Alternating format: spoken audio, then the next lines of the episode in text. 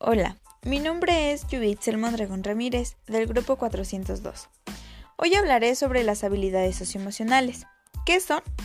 Podríamos definir a las habilidades socioemocionales como aquellas conductas aprendidas que llevamos a cabo cuando interactuamos con otras personas y que nos son útiles para expresar nuestros sentimientos, actitudes, opiniones y defender nuestros derechos.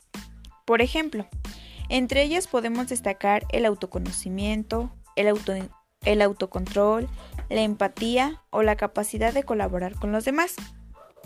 Desarrollar este tipo de habilidades es muy importante, dado que contribuye a que nos relacionamos de forma asertiva y funcional con los demás, además de ayudarnos a alcanzar nuestros objetivos en un contexto social del que nos podemos separar. Las habilidades socioemocionales somos aquellas que desarrollamos con las actitudes que hacemos. Puede ser alegría, felicidad, emoción, tristeza, enojo, ira. Depende de la situación a la que, estemos a la que nos estemos enfrentando.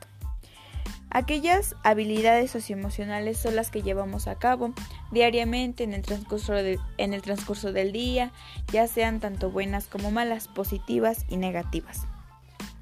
Esto nos ayuda a que nosotros tengamos un desarrollo o que nos podamos expresar con las demás personas mediante estas emociones.